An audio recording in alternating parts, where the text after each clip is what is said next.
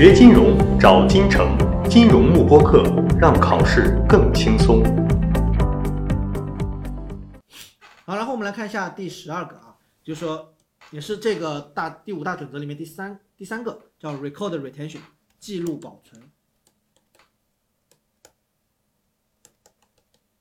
好，那么里面一个知识点叫做 local requirement，也就是说保存年限的一个问题，保存多少年，是这样的一个问题。那么这句话很重要，他说，如果当地法律啊没有规定要保存几年，no regulatory guidance in place，那么 CFA 推荐呢，哎，保存至少七年啊，大于等于七年就可以了。那么下面一句话，反过来就是说，如果法律有规定。是不是按照按照法律规定就可以了，对吧？所以他下面举了个例子，他说如果当地法律规定保存五年的话，那么我要保存几年呢？是不是五年就可以了？